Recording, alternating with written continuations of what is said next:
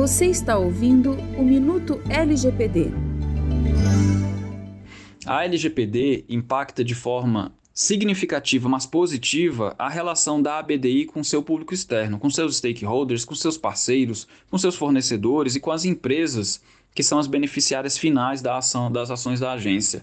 Destaco aqui que a transparência sobre o ciclo de vida de tratamento de dados pessoais para os titulares, no momento do seu consentimento, todo o ciclo de vida ele passa a ser explícito.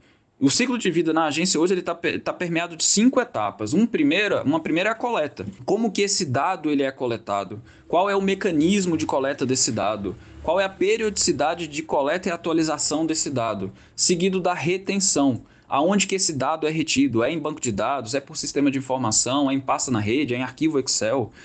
É, quais são os elementos de segurança da informação que a gente tem para assegurar o sigilo daquele dado na agência? Temos a parte também de processamento. Existe algum processamento, alguma transformação das informações que são coletadas dos seus titulares? Tem também a parte de compartilhamento. Fica explícito no ato de consentimento do tratamento do dado se, a ABD, se o titular concorda com o compartilhamento do dado com parceiros, com fornecedores para execução de algumas ações. E por fim, a eliminação.